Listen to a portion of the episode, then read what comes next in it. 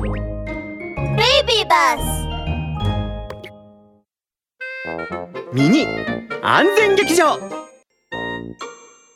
白鳩のパンケーキ店サプライズがついに開店。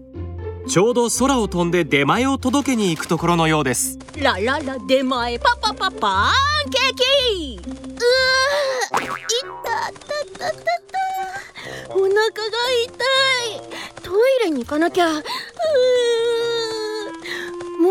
う空でこっそり済ませちゃおうかな。その場で済ませようとした白鳩は突然思い直して慌てて地面へ降りました。鳥の糞で怪我をするかはわからないけど空から落とすのはやっぱり危ないや。ちゃんとトイレに行こうっと。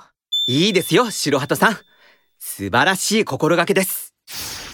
ラブール警部のワンポイントアドバイス。みんな高いところから物を投げるのはとても危ないことなんです。たとえ小さな石ころでも高いところから落ちてくれば人が怪我をすることもあるんです。